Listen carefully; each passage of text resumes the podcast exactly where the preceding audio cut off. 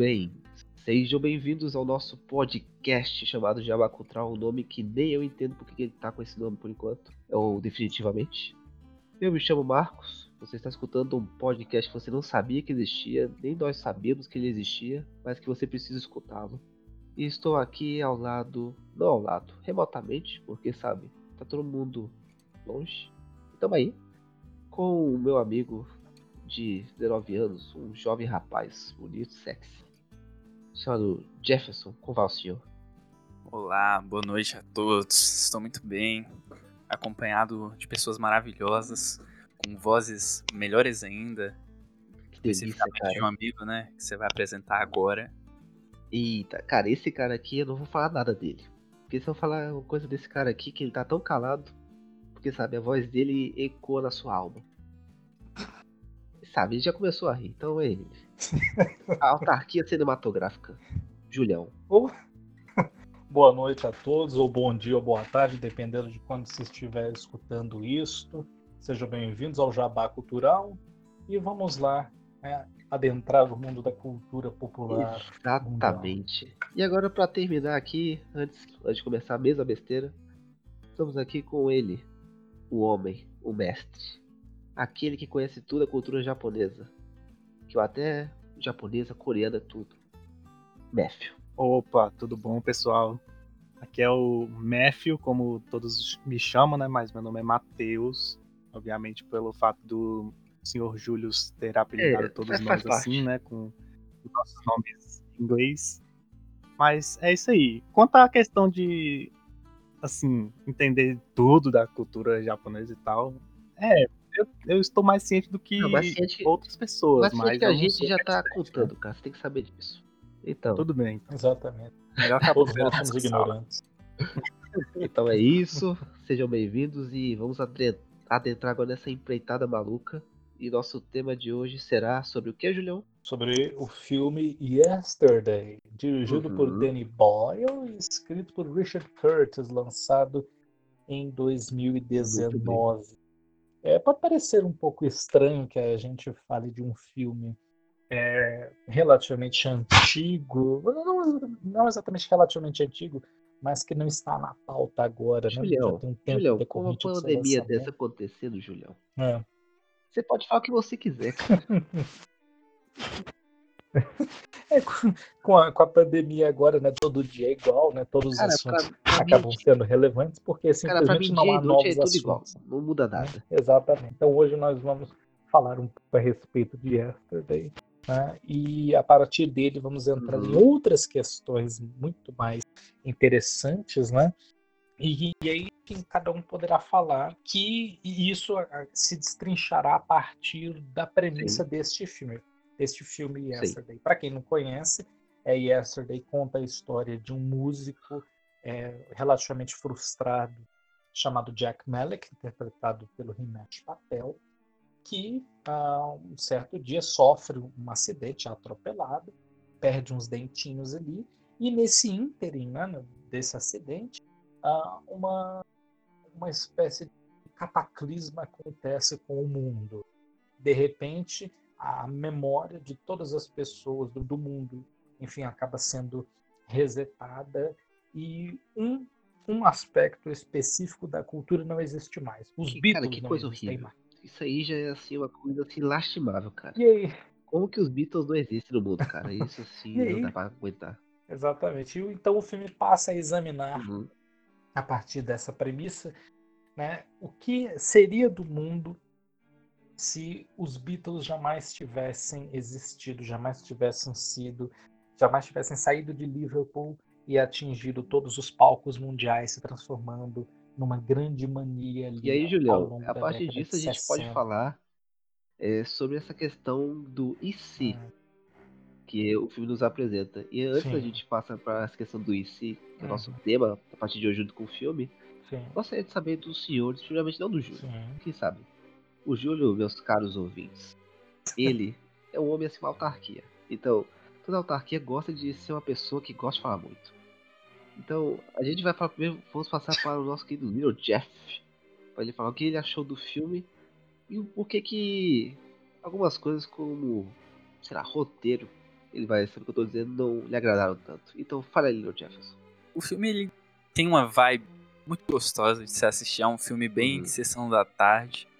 É um filme que você se sente confortável assistindo, se sente abraçado, assim. Você, você assiste e você fica bem. Só que, ao mesmo tempo que você fica bem, você fica mal por ficar bem. Porque no roteiro tem um. Tem um aspecto. A gente tá é- fazendo cara, com é, spoiler é, ou sem é o spoiler. seguinte, acho que, isso- que, que todo mundo vai concordar aqui. Se o filme é do ano passado e você tá na pandemia e você não viu esse filme ainda, você tá errado. Então tá certo.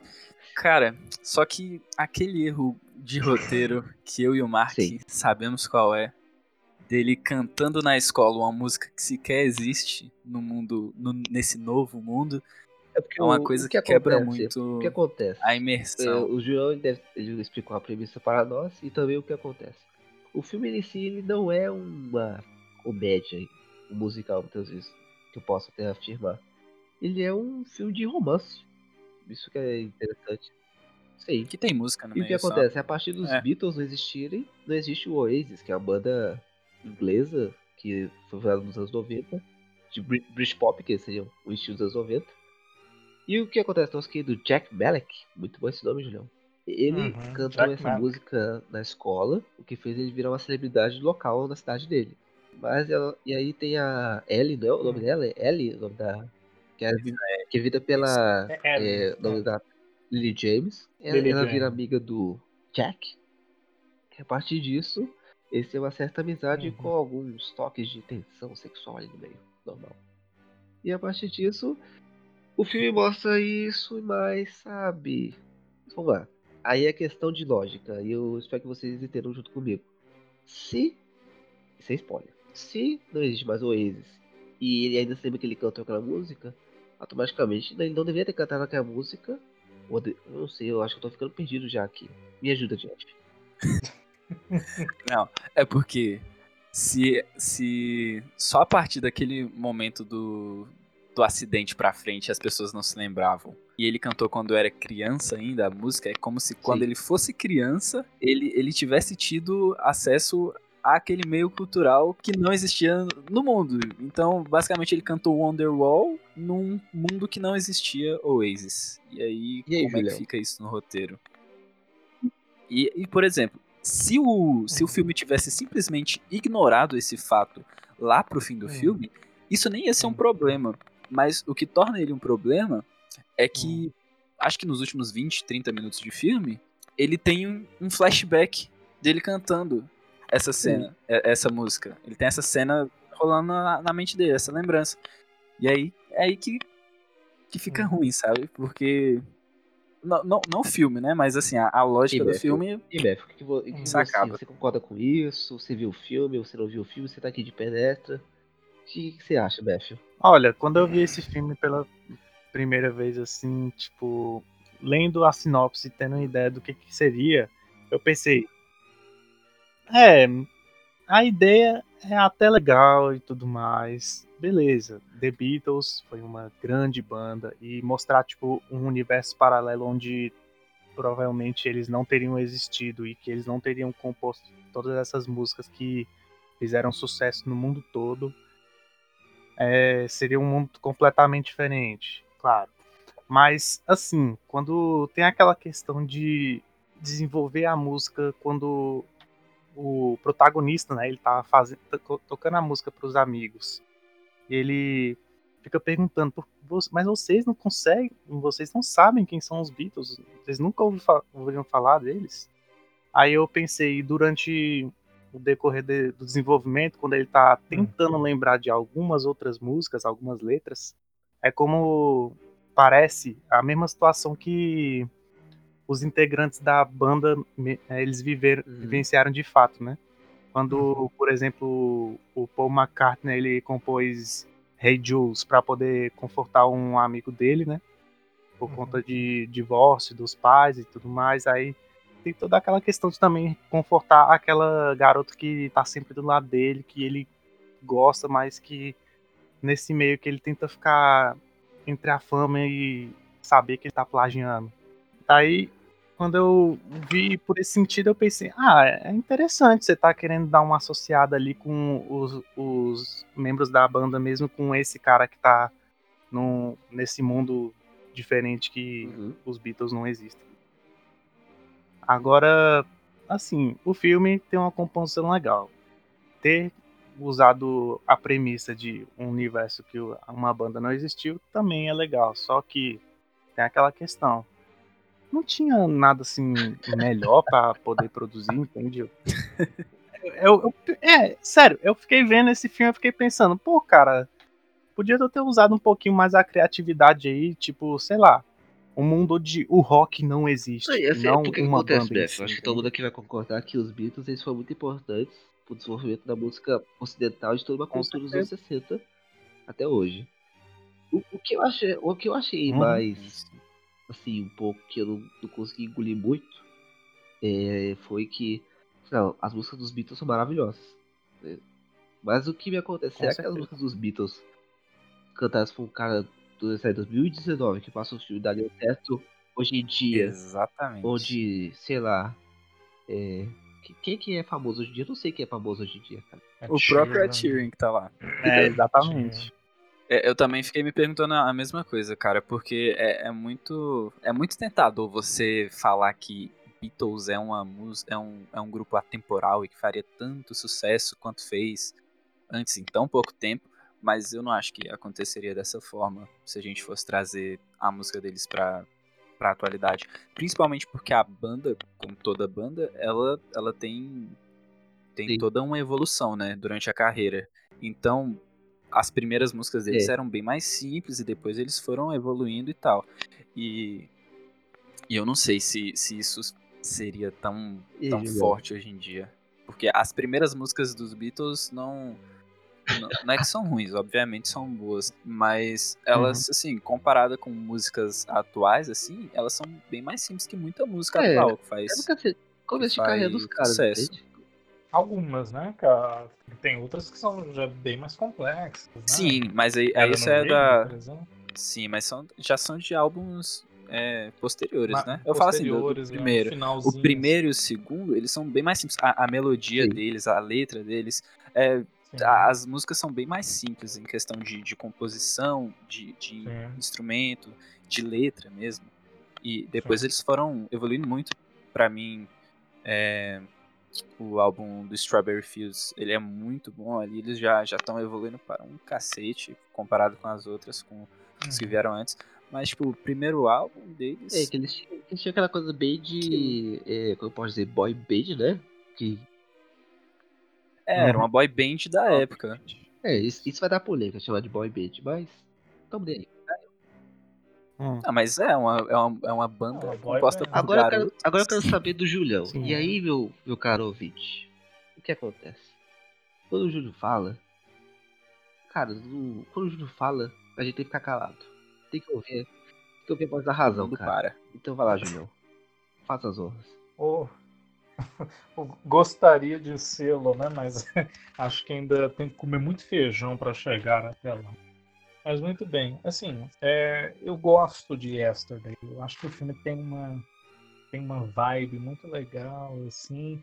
né, Ele ele se propõe, dentre muitas coisas, fazer um romance. Quando você analisa a carreira dos envolvidos ali, especialmente o Ulisses, Curtis, você, você leva, você acaba imaginando assim, olha, que aquele filme ele vai descambar em algum momento, vai caminhar em algum momento para o romance. Eu, é, eu acho que talvez a costura entre todas essas tonalidades que o filme é, decide abraçar para ao, de- ao desenvol- no desenvolvimento dessa premissa bastante interessante é, e especulatório, né, de caráter especulatório, é, que já são mais problemáticos. Porque, assim, essa premissa, ela pode ir tanto por um lado, e se a gente for pensar em termos de gênero, poderia descambar tanto para uma ficção científica, quanto para uma comédia, Sim. quanto para um drama. Né? E aqui eles, eles não, não com exceção da ficção científica e de outros, logicamente, que não seriam totalmente é, é, é, totalmente contrários ao que o filme se propõe a fazer, que é uma coisa mais leve. Tirando isso, o filme acaba abarcando tudo. Então ele tem um lado dramático, muito reflexivo a partir ali dos últimos 30, 40 minutos finais. Tem um lado mais açucarado ali do romance. Uh, tem um lado mais cômico em algumas cenas, mas que ainda assim tem um caráter um pouco mais sério até do que eu acho que deveriam ter. Algumas cenas mais cômicas acabam tendo um fundo, na verdade, um pouco mais mais denso, que para mim, de certa forma, foi uma surpresa. Mas ainda assim, quando o filme acerta nessa construção emocional, no seu núcleo emocional, que é a relação entre o Jack hum. e a Ellie, né? É, e ao propor esta nostalgia com a, a música dos Beatles e, e mesmo mesmo mesmo nessa forma de reverência, né? nessa forma mais é, é, mais respeitosa com que eles tratam a banda, né? Eu acho que eles, fazem bem, eles fazem de uma maneira bonita. É lógico, pode ser, é passível de discussão se, como vocês falaram aqui, se de fato é, os Beatles fariam o mesmo sucesso material né, dos Beatles, faria o mesmo sucesso é, porque o 2019 do que é no mundo o, de 1963. O, o próprio o né, Ed, né, o Ed Sheeran, o que ocorre? Ele Sim. tem uma, as músicas dele parecem muito aquela coisa de Beatles, entende?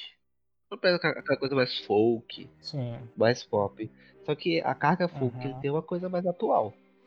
Então. Sim, é um folk acessível. E, né? e as músicas dos Beatles, se, você, se vocês forem é. reparar, ou até não se concordar comigo, elas são músicas que elas têm uma é. carga emocional muito grande que não preza em nada, muitas vezes, pelo comercial. Ela é pelo que ela é. Então. Todos os álbuns deles foram produzidos em momentos muito específicos da, da vida dos integrantes. Então, era o que o que estava acontecendo na vida deles, eles transpunham para a música. Então, não é uma coisa comercial, porque hoje em dia é, boy band é, é muito comercial mesmo, é, é formada, é, é, montada, montada justamente para vender. O que acontece também com esse filme é coisas que o acho que o Júlio falou aí a respeito. É que o diretor Danny Boyle, ele é um diretor de romance e de comédia, se a gente for lembrar. Ele é um cara doidão, é. doidão. Ele é um diretor, é um diretor bastante eclético, né? Ele tem filmes muito distintos no, no currículo. Além do Yesterday, você tem ele ganhou o Oscar, né, por Quem Quer Ser um Milionário, e ele tem outros desses dramas é, que são dignos de Oscar, foram indicados ao Oscar. Além desse, ele tem os 127 Horas, que, pelo qual ele recebeu é, indicação ao Oscar, ele ganhou o Oscar em 2009, por Quem Quer Ser um Milionário, e dois anos depois, 2011, teve a indicação por 127 horas. No caso, ele não foi indicado à direção, mas é, o filme foi indicado a 5, 6 prêmios. Saiu sem nada. É, mas, enfim, o Danny Boyle tem uma carreira muito vasta, tem uma carreira muito eclética. Ele faz, ele tem uma, um controle muito interessante é, da narrativa. Ele tem sempre, sempre faz, pelo menos na maioria dos filmes, uma experimentação visual que é bastante interessante. Então, geralmente os filmes ou eles adotam uma, uma postura uma postura técnica em alguns momentos isolados um pouco mais é, experimental, com, às vezes com muita câmera na mão, com uma montagem mais acelerada. Ah, uma explosão de cores, né? Cara. Como você tem o exemplo do Transporting, tanto o primeiro quanto o segundo. O próprio Quem Quer Ser o Milionário tem a questão da linguagem, que é uma coisa meio parecida com Cidade Totalmente. de Deus. Parecida? É... Parecida não, cara. Copiada. Exatamente. é, exatamente. É, você tem no Extermínio também, Coisa né, independente. Muito, muito daquela, uhum. daquela vivacidade, assim, mais independente. Você vê que tem muita câmera na mão ali, né? O Steadicam e tal. É, o Trance, que é o, o Em Trânsito, lançado em 2013, pouca gente viu mas ele também tem ele vai um pouco para esse lado, mas é uma, uma estilização um pouco mais formal. É engraçado, não, que eu, eu não sei vocês, assim, porque eu. Mas eu não consegui sentir Sim. nesse filme uma carga técnica muito aprimorada. Eu acho que o filme mais me ganhou mesmo pelas atuações e pelo roteiro em si. Porque foi essa coisa muito de. É, técnica. As técnicas visuais, a estética do filme. Mas é porque é aquilo que a gente até, até falou outro dia.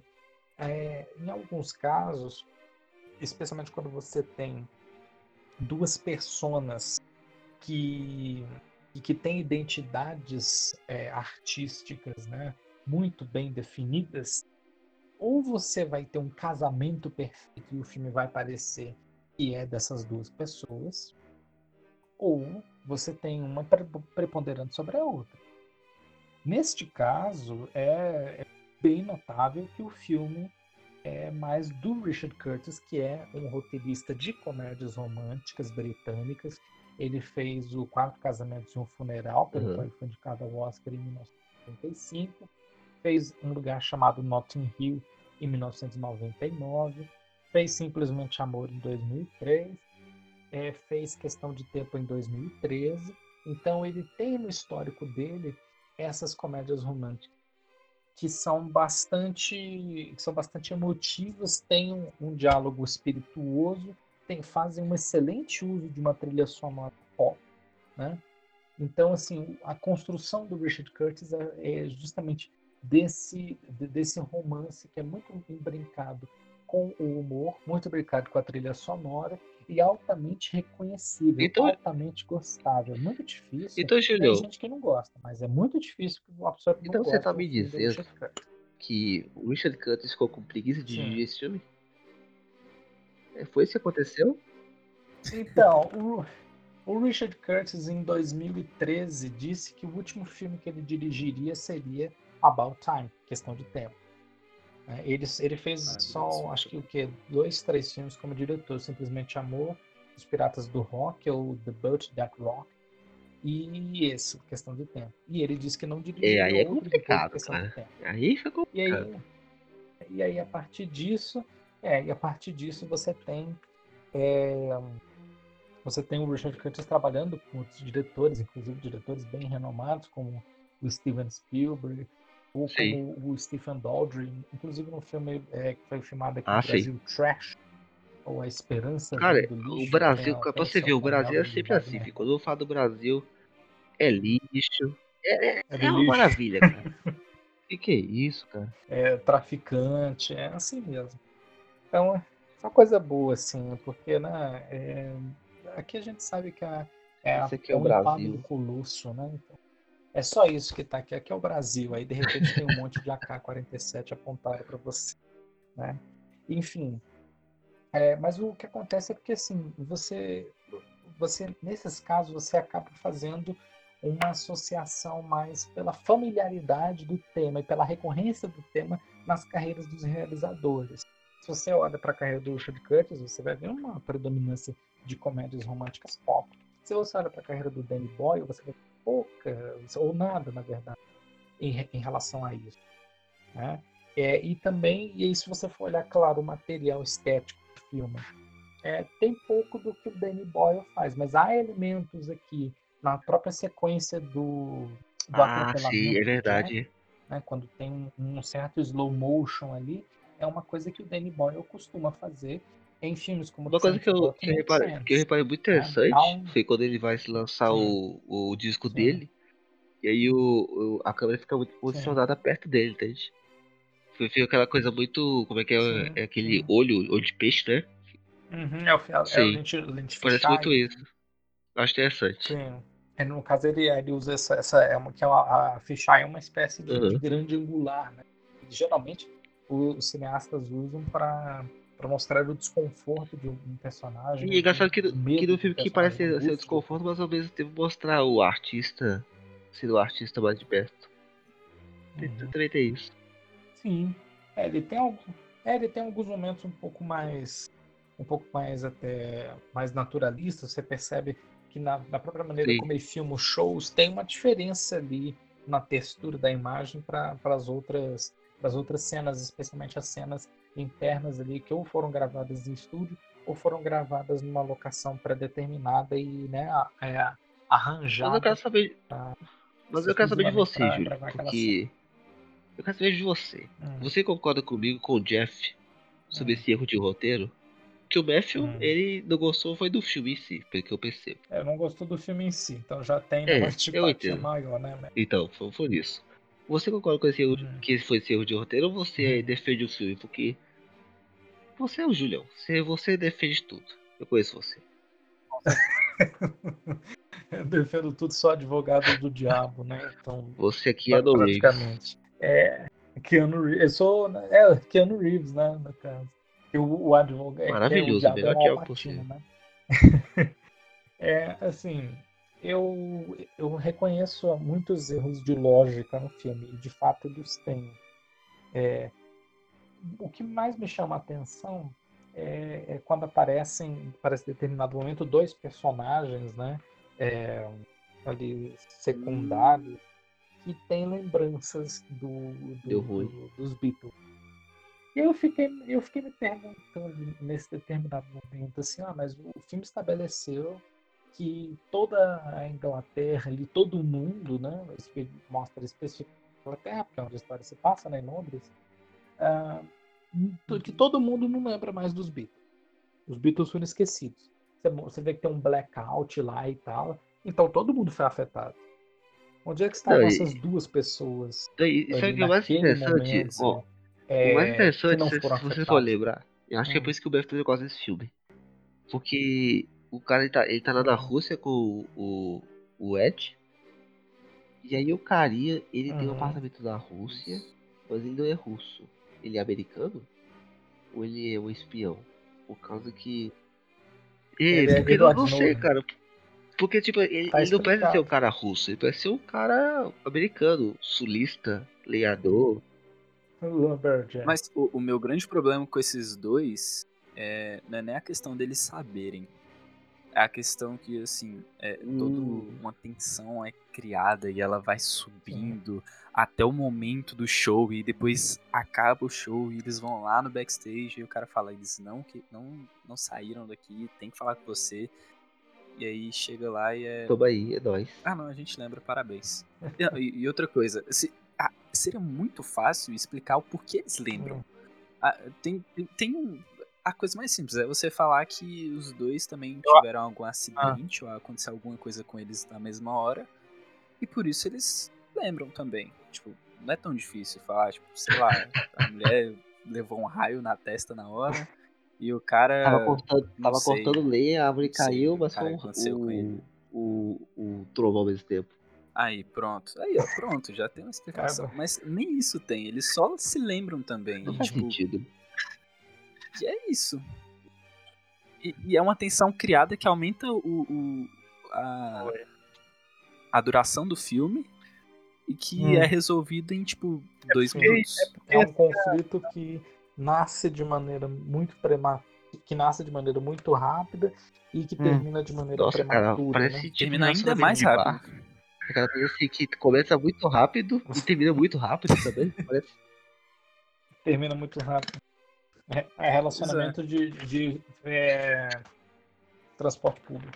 Mas é porque essa ideia aí também, acredito eu, né? Acredito eu que o, Uhum. que o diretor, sei lá, fez, botou isso aí mais pra uma questão emocional, pra mostrar, tipo, olha, os Beatles, eles fizeram uma Ah. história de verdade. Bom, Tem eu, como eu, todo eu, mundo literalmente particularmente esquecer dele. Ninguém gostou gosto disso. Ah, eu acho dessa. Dessa parte, Não, porque, né? porque meio quebra, que Meio quebra a lógica que está sendo estabelecida aqui. É um cara. Quebra o Exatamente. fluxo também É, do- cara, exatamente. Acaba dando um problema Sim. de ritmo, né, pro filme. Mas quebra o, É, você, quebra o você fluxo vai é da um premissa. que- freio. É, exatamente, que quebra um pouco da, da importância da premissa, porque lá você. Lá, inclusive, o Natan estava no Além de cartaz colocar uma pressão. Ele é o psicológica no cara protagonista. do mundo que se lembra dos. Mentira. Todo mundo É mentira. esquece, entendeu? Não, não quer dizer. É, exatamente. Não quer dizer, lógico, que o filme é, não, não possa reverter as nossas expectativas e ressignificar a história que estava sendo contada. Pode fazer isso.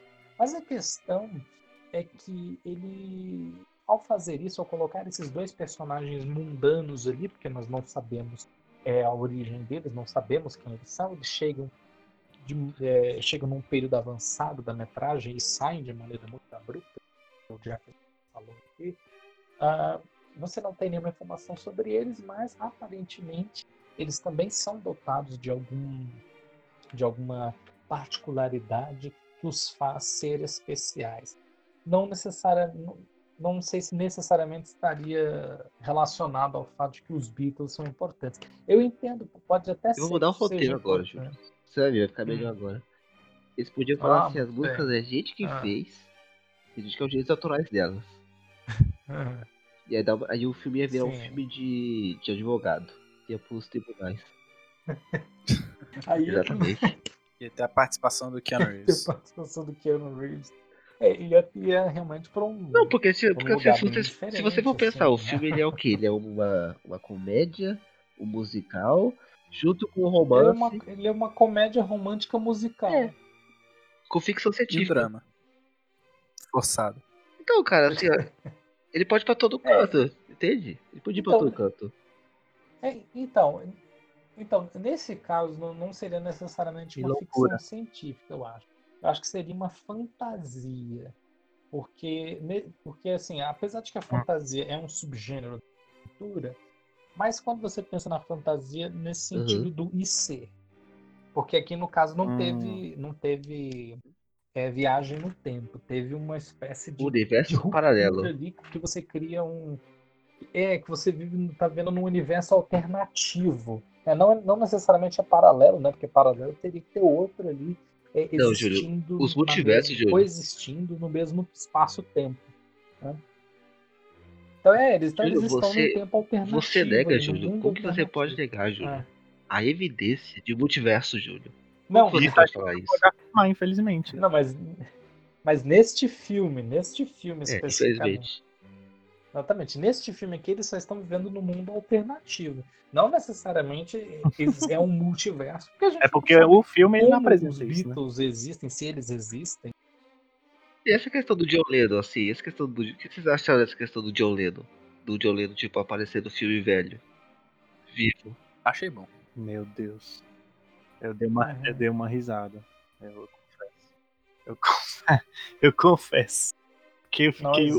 Cara, Uhum. Você tá no universo alternativo.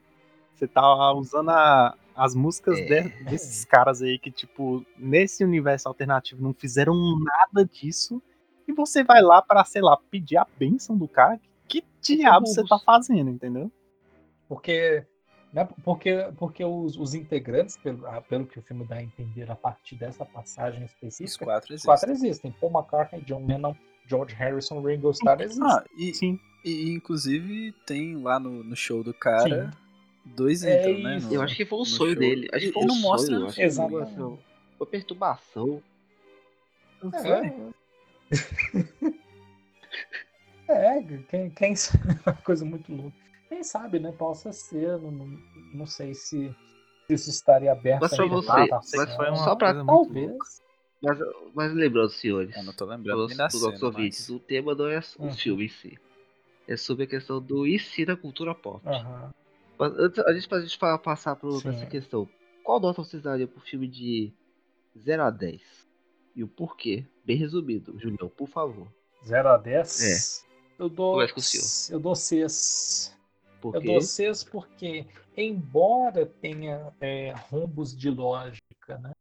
É, de, de, de, lógica diegética, ou seja, das regras da trama ali, de como funciona aquele universo, é, e tenha problemas evidentes de ritmo, o filme ainda tem um coração no lugar certo. Sim.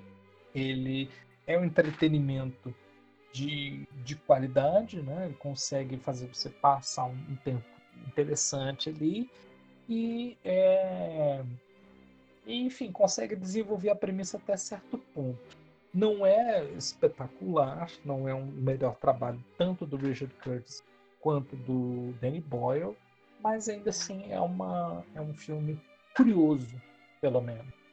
Muito bem. Agora o Matthew, porque o Matthew é o rei da parada. Deixa o Matthew já vai falar dois. Dois? Não, eu vou falar a mesma coisa que o Júlio, seis. Olha. Ah, tá bom. Ah, então você gostou oh, do filme.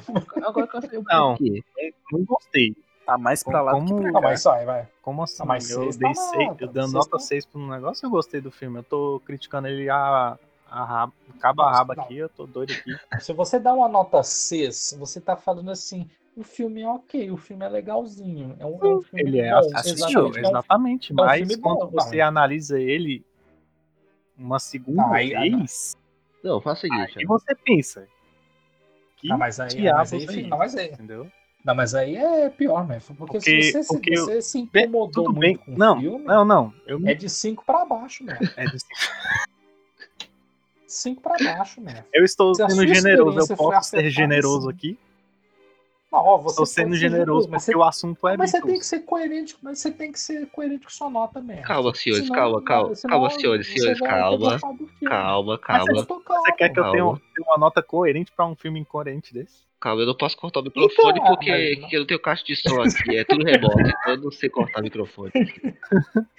Tudo bem, mas Não, mas você, você tem que ser coerente com você, mesmo. Eu já, estou sendo coerente comigo mesmo. Calma aí, Você não, calma. Ele, ele deu a nota por Foi, causa da pô. trilha sonora. Olha que isso. Não, agora passa pro Neil Jefferson, senão é continuar aqui briga. Vai, Léo, vai Jefferson, vai. Ó, eu vou ser mais generoso ainda que o Matthew. Eu, eu dou um- uma Eita. nota 7. Tá bom. Por quê? Por quê? Eu achei ele um bom filme pra você se divertir. Hum. Nossa. Apenas. E, e porque a, a, a trilha sonora é muito boa, né? Mas também não, não ia ter como errar É, nessa. e também não é desculpa, Mas- né, Little Jefferson, pro filme de ser nota 7 só porque tem uma trilha sonora boa. Né? Que Veja isso? o Bohemian Rhapsody, por exemplo. Não, não, não, o Bohemian. Rhapsody, a tragédia que é, mas isso é assunto pra outra, outra, outra ocasião. Esquadrão Suicida também, nossa senhora. É verdade, é verdade. A gente tá fugindo. Mas nesse caso, pelo, pelo conjunto, pra mim é uma, é uma boa diversão. Mas se você for parar pra tentar analisar as, as incoerências do filme, você realmente vai, vai deixar de gostar um É. pouco dele. Mas acho É. é. um bom filme pra assistir, pra, pra, só pra passar o tempo. É um- uma sessão pequena. Hum. É compreensível. Assim, pra terminar no meu caso, eu daria uma nota. Deixa eu ver aqui, um 6,5. Vou ficar no meio termo aqui. Porque eu gosto Danny Boyle, sou muito fã dele. Gosto também do Richard Curtis. Acho que o cara que sabe escrever muito bem comédias românticas e essa questão de coisas fofias com temas pesados. E eu acho interessante Sim. isso. Mas o filme tem uns erros de roteiro bem grosseiros, que me deixaram meio assim Traço. crassos mesmo. Mas a- as músicas funcionam, É. os atores são muito bons, a interação é muito boa. E é isso. É um filme que eu acho que você tem que assistir. Não tem na Netflix nem na Amazon Prime, eu acho. Que você- Ah, ainda não. Mas você pode caçar aí nos torrentes. Não falei essa palavra, não falei. Você Ó, pode caçar aí. Você não falou a, a primeira palavra. Desculpe. Tem pra alugar, tem pra alugar Sim, na. isso tem, pra Play. alugar. Vamos fingir que não existe aquela palavra que eu falei. Todo mundo, todo mundo aqui alugou, né, pessoal? Exatamente. Eu, eu Tá não lá fui no em nenhum site Play. aí. não- É. não. É, eu fui no, fui no, fui no Tô- Play Filmes, tá? Fui lá. Não lembro quanto eu porque paguei A agora, gente é tudo mas rico, então a gente paguei. não precisa dar, dar com dinheiro. Ou vocês podem comprar o DVD ou o Blu-ray, que, é- que foi o que eu fiz no É, o caso. Blu-ray tava você, Foi o que barato. eu fiz. desculpa. É. É, o Eu- Julius, é, tá, é, eu paguei 11,90. Não olhei na internet aqui agora, tá? Eu, eu lembrei aqui do nada. Foi 11,90 Muito bom. pela Eu paguei internet. 5 reais no DVD original. Ave Maria. Coisa... Oh meu Deus, bando de pobre da miséria. Mas aí, ó, agora, pra terminar. Não, pra terminar não, pra continuar. No próximo bloco aqui, vamos agora falar sobre nossos ICs. E aí, meus ouvintes? Só vem coisa boa, eu espero.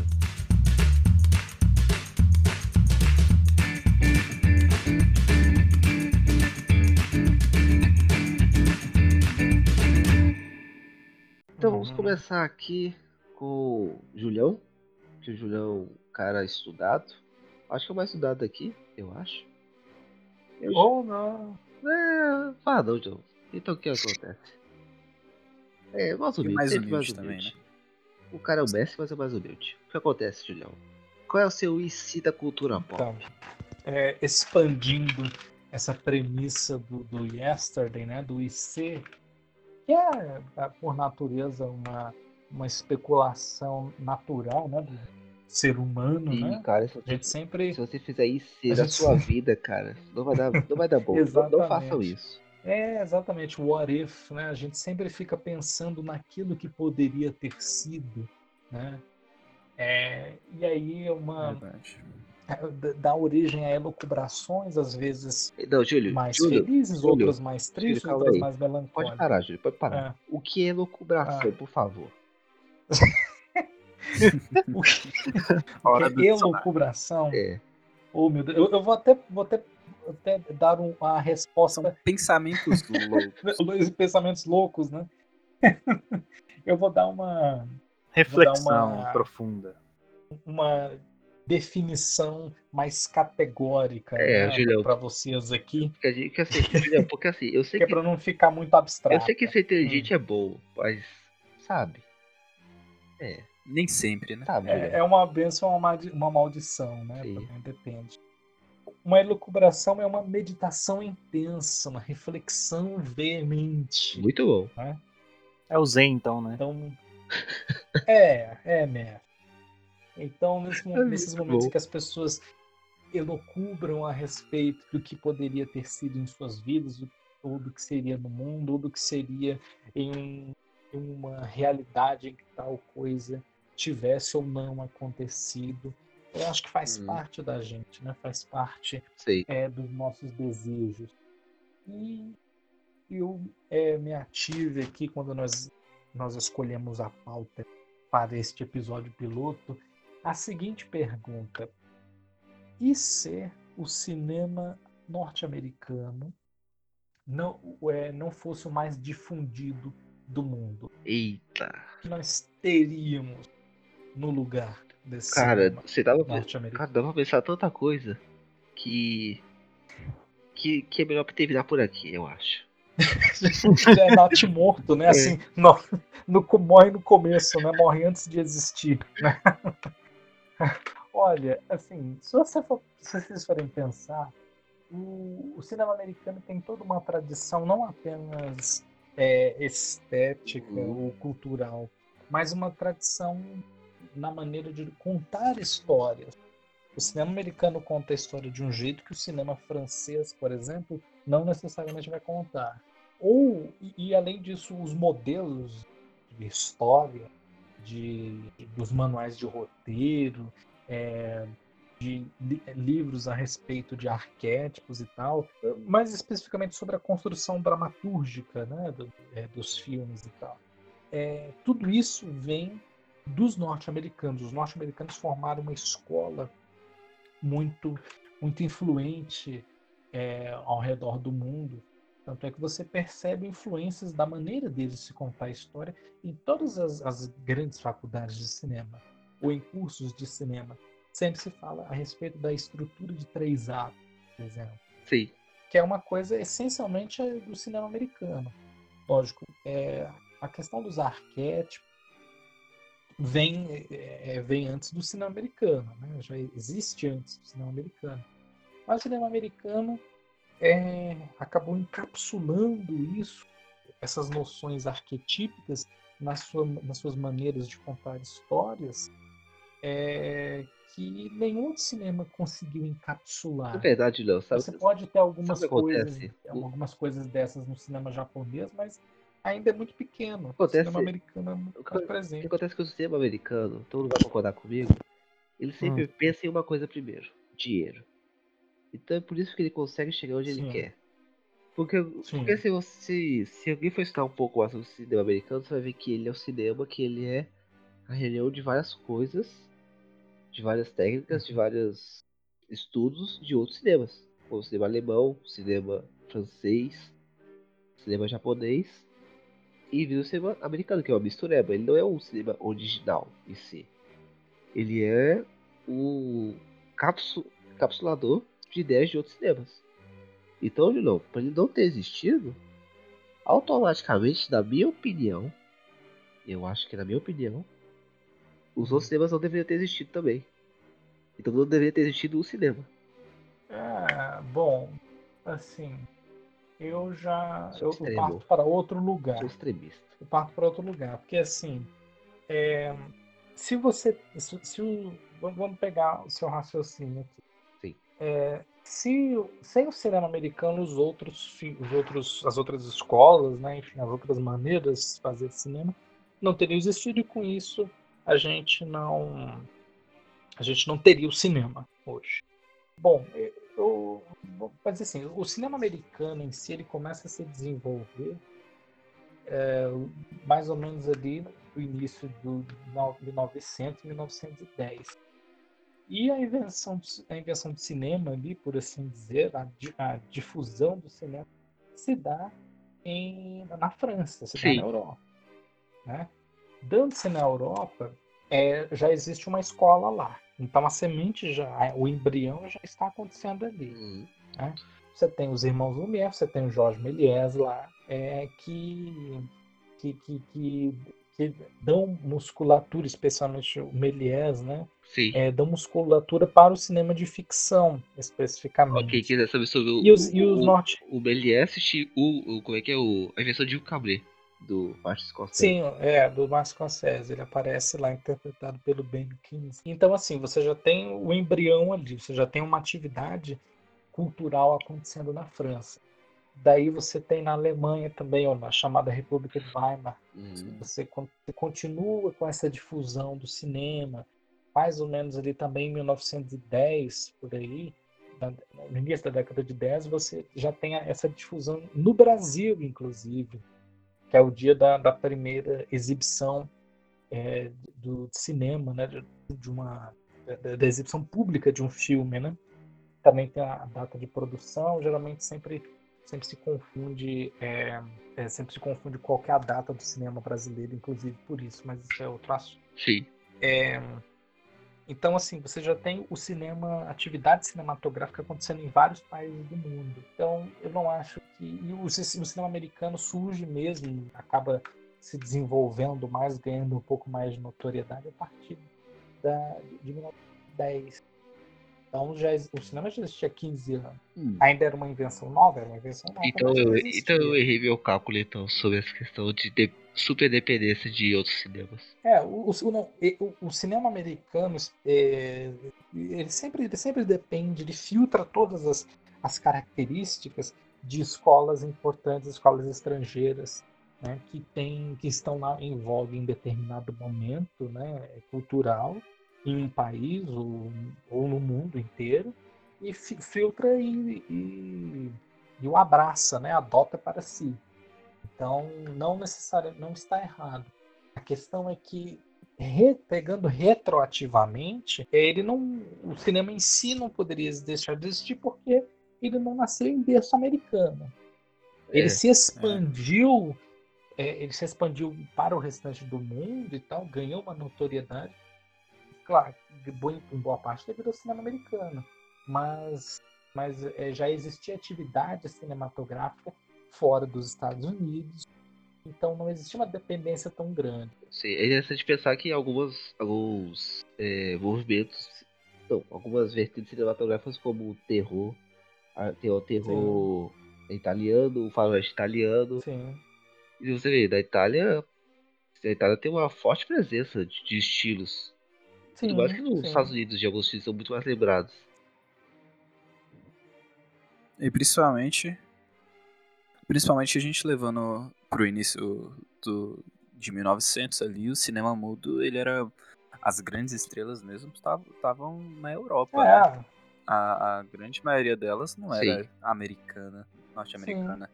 Era europeia, era da Inglaterra, ou era Espanha, ou era Alemanha. Sim. O Chaplin era, Chaplin inglês, era inglês. Então. É, é, você tem o. Você tem, naquela época você tinha muita gente que era, era eram atores de teatro, né? Uhum. muitas vezes integravam os, os filmes, né? Porque o cinema era uma coisa mais nova, o teatro já existia há muito mais tempo.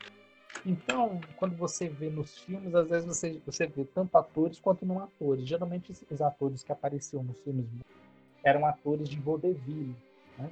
Tanto é que até ali, até mais ou menos no início dos anos 30, na verdade, é, quase perto do início dos anos 30, que é quando a gente ainda tem é, muitos filmes mudos, né, os chamados hoje de filmes silenciosos, é, você tem muitos atores de vaudeville que trabalham nessa, nesses filmes, porque tem muito do corpo, tem muito da expressividade facial, porque você não podia falar nada, então todos os seus gestos e todas as suas microexpressões precisavam dizer tudo. Sim. Então, assim, Era. É, é muito a, a arte do, de usar o corpo mesmo, né? A sim, comédia visual. isso, não- é. Na verdade, Julião, sabe o que eu penso? E aí o- o- os atores de vaudeville eram assim, Eu- no teatro de vaudeville, especialmente pra comédia. Eu penso, Julião, que Hum. se o cinema americano não fosse o, o, o que tem mais força no mundo, eu acho que Sim. alguns vícios que a gente tem não existiriam. Hum, E eu acho que o cinema poderia ser visto de uma forma muito mais reflexiva, primeiramente, do que mais uma forma de diversão para muitas pessoas. Eu também tenho essa visão. E, e principalmente, eu acho que ele seria um- uma, uma arte bem mais abrangente em questão cultural. Porque, por exemplo, ali na Europa, você tem encontro de muita cultura, porque é tudo muito Exatamente. grudado Sim, no sim. outro. A, a, a Índia tá bem ali, a Alemanha tá bem ali, a Inglaterra, a Espanha, Portugal, a- o continente africano inteiro tá ali. Cara, então, tipo assim, ali, o, o- ali é, um, é um ponto onde as culturas se chocam de uma forma Se você muito lembrar forte. também, o- E- os americanos, eles costumam fazer o seguinte, eles pegam a cultura dos outros, modelam do jeito que eles pensam, que eles acham que é normal pra eles, e eles estereótipo. moldam É estereótipo. todo mundo pensar assim. E aí muita gente pensa que aqui no Brasil só tem bandido. Tem muito bandido? Tem. No ba- Só tem ma- Exatamente. Mas não tem É, macaco com arma ainda. Entendeu? É.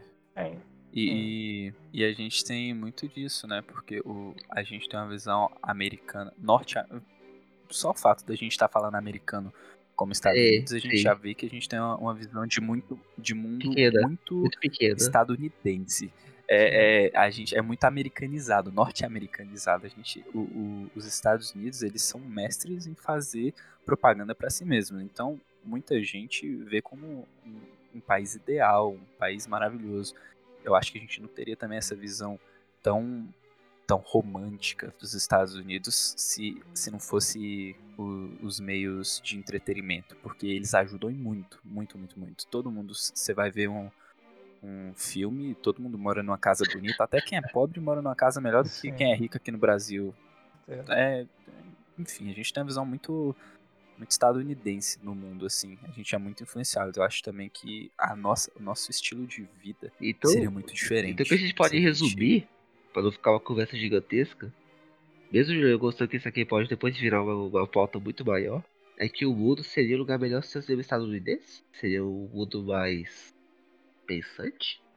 Eu não sei se eu não sei se eu diria isso necessariamente, porque assim é a grande questão que nós que, que a- essa essa especulação traz é, tem a ver com a maneira dos Estados Unidos de contar essas histórias e da maneira como é, a nossa relação com o cinema e com essas histórias elas acabam sendo desenvolvidas. Porque, ok, você já tem é, desde sempre lá Aristóteles com a poética, depois você vai tendo outros outros manuais de dramaturgia, é, mas você você acaba sempre se atendo naquela questão do monomito, né, que muito difundida pelo cinema americano, da jornada do herói. Ah, sim. Os filmes americanos essencialmente têm esses elementos. Você tem sempre ali o protagonista que tem um conflito, tem alguém que vai atrapalhar, ele tem um objetivo, mas alguém vai, vai atrapalhá-lo, algo, alguém vai atrapalhá-lo, e daí ele recebe o chamado, É aquela aí ele tem que sair da, ele tem que sair da sua, da sua posição inicial desenvolvimento de personagem. por- É, é, mas é especificamente dessa jornada. É, mas é porque essa fórmula da jornada do É herói é, uma, muito, fo- uma muito, forma muito muito utilizada, muito no, cinema americano. E aí você. E a gente nem Isso, percebe gente às vezes. Tanto que e- Isso. Aí o herói sai para a jornada, passa por uma transformação, passa por várias dificuldades. Aí tem um momento ali em que as coisas começam a dar errado, mas aí ele vai procurar uma, ele vai, vai procurar uma alternativa para poder se sobressair e enfim solucionar o seu Uhum. problema, chegando transformado. descobre seu verdadeiro Isso, potencial. aí- descobre seu potencial, isso seu aí- verdadeiro potencial, E Isso aí, finaliza sua jornada transformado. isso aí, isso é mais refletido hoje em dia em qual, em qual, em quais filmes? Os filmes da Marvel. há, há muitos Os filmes. os filmes da Marvel. Os filmes da Marvel. os filmes da Marvel, o Star Wars. Star é Wars, isso. a, a primeira trilogia é Todos isso. os filmes. Ah, só que a diferença é que o primeiro filme, é o episódio o episódio 6, ele é a jornada completa no episódio 6, e depois o 7 e o 8, eles dividiram a jornada do herói, com o Império ganhando, pra depois o herói ganhar no, no final do último filme, da trilogia original. Isso, é, isso, isso É- já vê é a tem, A jornada é dividida Isso em aí dois você já vê filmes. que tem uma, uma certa construção até aqui, né? O- Apesar o- de que o Star problema Wars não- surgiu de uma maneira de uma maneira espontânea, né? Na O, cabeça o problema não é se eles usar essa Uhum. fórmula, o problema é você sempre usar essa fórmula e não querer mudar ela, entende? Você que ela seja a pauta de tudo, a base de tudo. Não, mas Mas esse que é o problema, entende? Assim, eu entendo, Júlio, que tem algumas pessoas que conseguem mudar isso. Conseguem colocar os pontos diferentes, mas. Vamos ser sinceros, a maioria das vezes a gente, eles usam descaradamente isso pra poder atrair o público. Que é muito. mas, mas, É mas porque- não é mas é porque o- o- atração pelo só o dinheiro pelo dinheiro. Lógico, a questão comercial influencia muito porque é uma indústria que emprega muita gente, faz muito dinheiro, gasta muito dinheiro, então precisa é, ter o caixa reabastecido. Mas é a questão emocional mesmo do, de como A empatia. aquela jornada de Empatia. é, é, é- não, não também empatia, mas é como até o próprio Robert McKee, que é um, um autor que fala sobre isso, né? Um, Uhum. um autor que escreveu aquele livro Story, né? Fundamentos da história, narrativa, etc. Ele fala que essas histórias, é- esse tipo de jornada especificamente, do que ele chama de é, arquetipo, né? O ar- arquitrama, que é exatamente essa questão da jornada do herói e tal, é, ele chama isso de. Ele diz que isso é uma metáfora para a vida. Porque Hum, todos nós, é, nós nos identificamos como os heróis de nossas próprias histórias. Então a gente É. tem sempre um objetivo, depende quaisquer, qual- quaisquer forem os objetivos, mas a gente sempre tem. E aí a gente sempre acha em algum momento que tem algo ou alguém é, contra nós. Então nós precisamos passar por aquela jornada, passar por aquela As aprovação contas. e até O imposto, isso. Júlio. Isso, olha, já são, já são provações pelas quais você tem que passar até que chega um determinado momento ali no finalzinho que você vai terminar aquela jornada transformada, tendo atingido o seu Sim, objetivo inicial ou não. Então é uma Uhum. metáfora para a vida. E essa metáfora a gente encontra especificamente no cinema americano. Não, lógico, em outros cinemas você pode encontrar, por exemplo, no japonês a gente vê muitos rastros disso. O próprio George Lucas pegou, em- é, é, Pegou não. pegou muita inspiração Pegou não. de, Copiou. de- é, nunca é. É copia, É. copia, Júlio. pegou algumas coisas dos filmes do Kurosawa, especificamente É. dos Sete Samurais. Sim. Então, assim, é, você tem esses elementos que são muito, muito típicos do cinema americano e eles são difundidos mundo afora. Tanto é que em vários cursos de roteiro, especificamente ministrados no Brasil e no mundo, mas eu vou falar especificamente do Brasil, que é um país, é, um país em desenvolvimento, né? É, que e aí vem para cá esse modelo da jornada do herói. E por que, que esse, esse tipo de modelo vem para cá? Porque é o que mais se conecta com as pessoas. Conectando-se mais com as pessoas, logicamente elas vão desembolsar mais dinheiro para poder ter o prazer de assistir a uma narrativa que seja uma metáfora para a vida delas. Então elas conseguem se identificar com Pois é. aqueles Não, personagens. assim, eu, E o cinema Mas a gente tem que americano lembrar uma coisa. desenvolveu muito isso. A gente tem que lembrar que ele, o, o cinema americano ele reforça muito esse conceito, mas não foram É. criaram, né? Essa jornada do herói é uma, é uma coisa praticamente intrínseca à cultura Sim. mundial é, de, de histórias, assim. Os Estados Unidos eles se Patente. apossaram Patente, cara. Tudo é, Sim. tudo é patente. que- Sim, Eles se apossaram, se apossaram dessa fórmula é, e, e contaram e, e- eles passaram a utilizar como, como, na verdade, uma fórmula mesmo, não é nem uma, forma, porque existe uma diferença entre forma e fórmula, apesar das palavras serem muito parecidas. Mas eles utilizaram esta forma como uma fórmula para ser aplicada a vários filmes. Tanto é que você pode pegar vários roteiros e fazer análise especificamente esses que têm a pretensão de, de, de ser blockbusters Sim. e tal, né? Sim. É, então, assim, que também foi começado por Eita. Star Wars. Isso. É verdade. Então, assim, você tem uma. Mas o, então o cinema americano, ainda mesmo não tendo inventado, porque como o Bill Jefferson falou, essa fórmula já está presente, já Da estava alma, presente da sua na- alma, na, na, na alma das narrativas seculares e tal. do povo. Mas o cinema americano conseguiu ca- é, canalizar isso para uma audiência moderna, pelo menos de, de 1920, né? 1930, que é o que se chama da era moderna. é Exatamente. hoje. Então é isso, Julião? Então, Nossa, ele canalizou para esse lado especificamente. E lógico, se você for pensar em outros estilos de filmes, é, o que seria, por exemplo, da, é, de todos os, os épicos Hum, que viriam, sei. que sucederiam no mundo, por exemplo, se você não tivesse o Poderoso Chefão, é, filmes épicos de crime, assim, filmes né, em termos de gênero, Sim. se você não tivesse um poderoso chefão lá no gênero de drama, gênero de máfia, como você, você teria outros filmes é, no mundo? Se você, é, é, que parecessem com esse, se você não tivesse Cidadão Kane, por exemplo, filme do Orson Welles, Então, você não teria uma espécie de drama então, satírico? o que a gente pode, então o que a gente pode dizer, Júlio, pra gente poder terminar essa Hum. conversa aqui. E você sabe, Júlio, você tá ficando entusiasmado.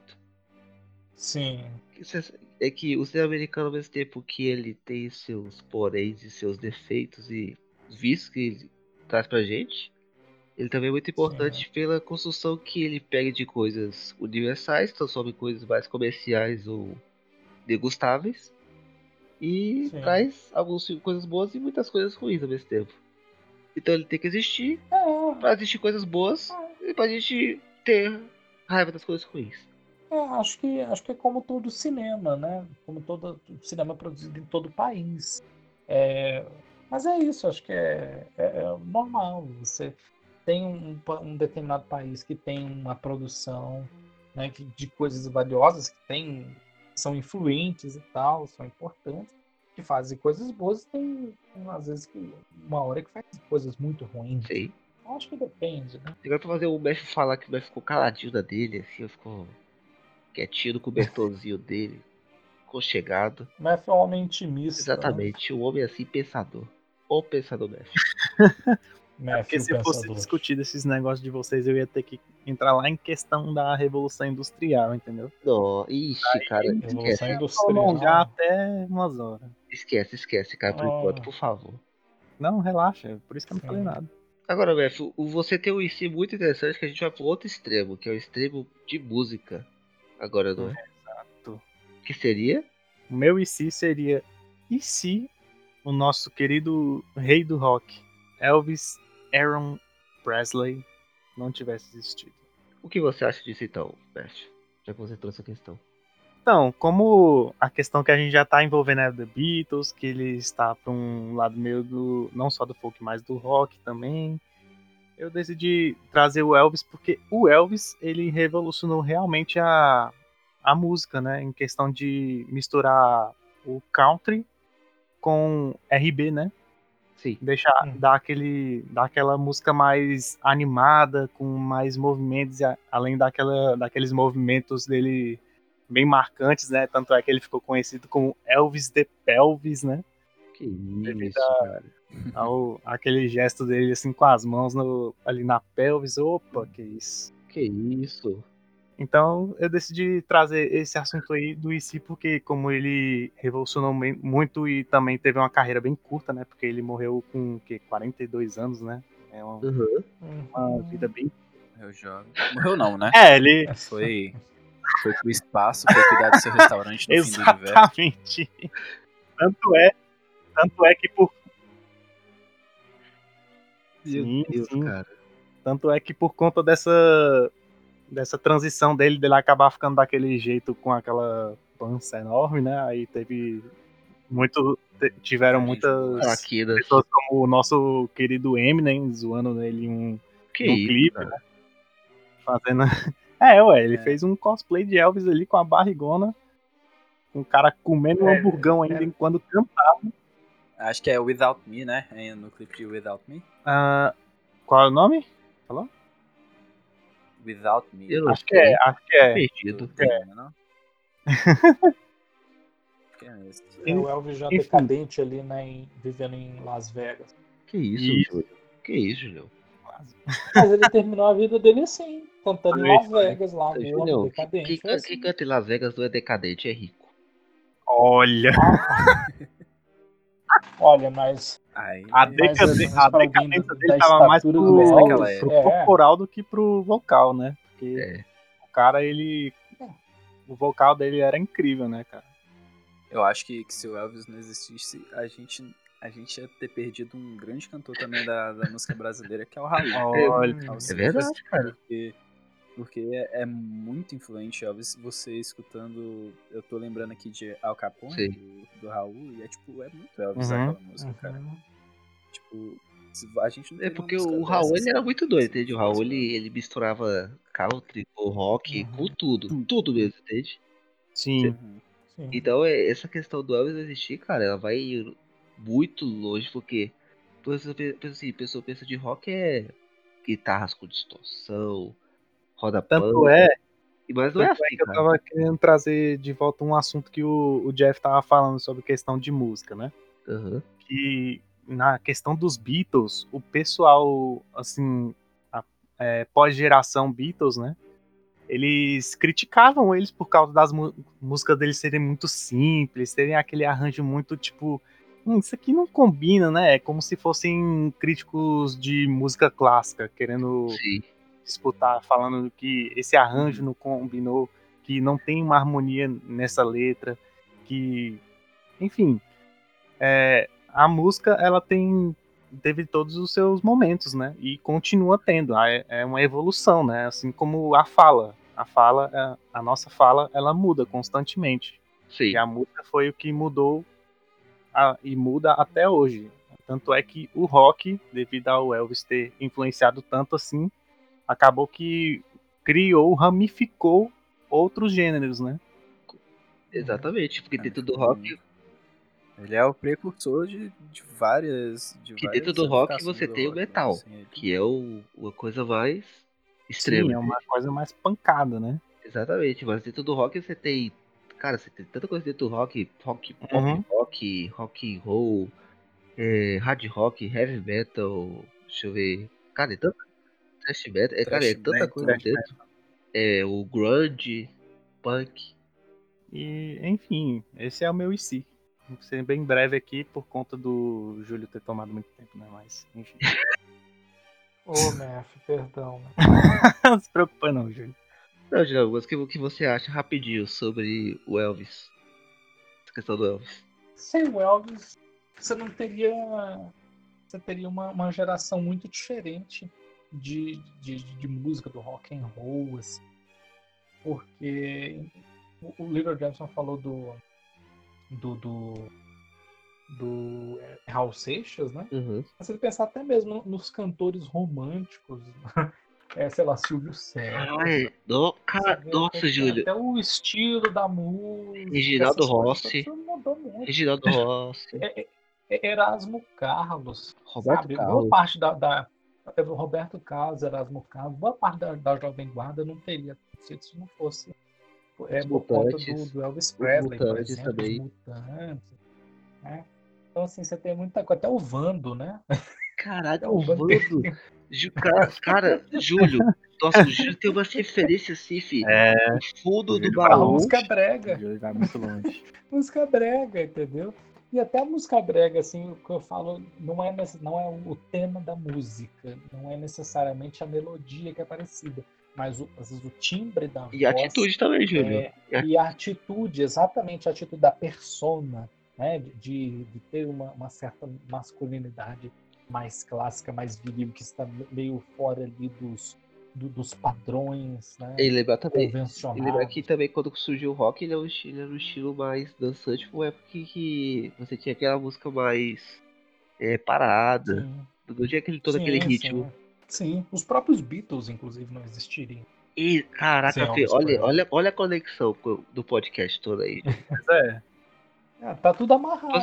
Inclusive, é, inclusive ó, se, se Elvis Presley é, não tivesse existido, ele próprio não faria parte do cinema americano. Porque Elvis Presley teve Nossa, uma série de filmes. É. Né? Então, se o filme o cinema americano não fosse mais difundido do mundo, muita gente não conheceria Elvis Presley, caso tivesse tido, é, através dele.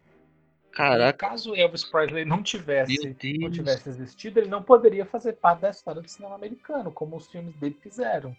Né? Assim, Sim. podem não ser tão lembrados por seus, predica seus predicados técnicos, mas, mas foram grandes sucessos à época, arrastaram multidões e consolidaram essa imagem icônica do, do rei do rock. E o que quer dizer que tudo que a gente for dizer aqui tá conectado com o cinema americano. E, exatamente, com o cinema americano e com o próprio filme Yesterday. Que não é americano. Que não é americano, é, é uma. É, é britânico, né? É. É uma coprodução, na verdade, entre Estados Unidos, Reino Unido, China e Japão. É, China. Pensava que era Cara, só Estados Unidos e, e Reino Unido, Cara, a China, China e Japão. China sempre tá no meio. É, é impressionante isso, cara. Sempre tá no meio a China. Bota o dedinho dela ali. É, alguém precisava pagar os direitos das músicas dos Beatles, né? No caso, custou 10 milhões.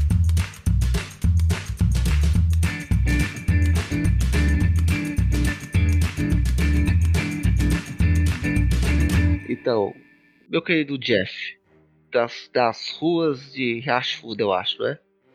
Me fale, me fale aí. Riacho Doce.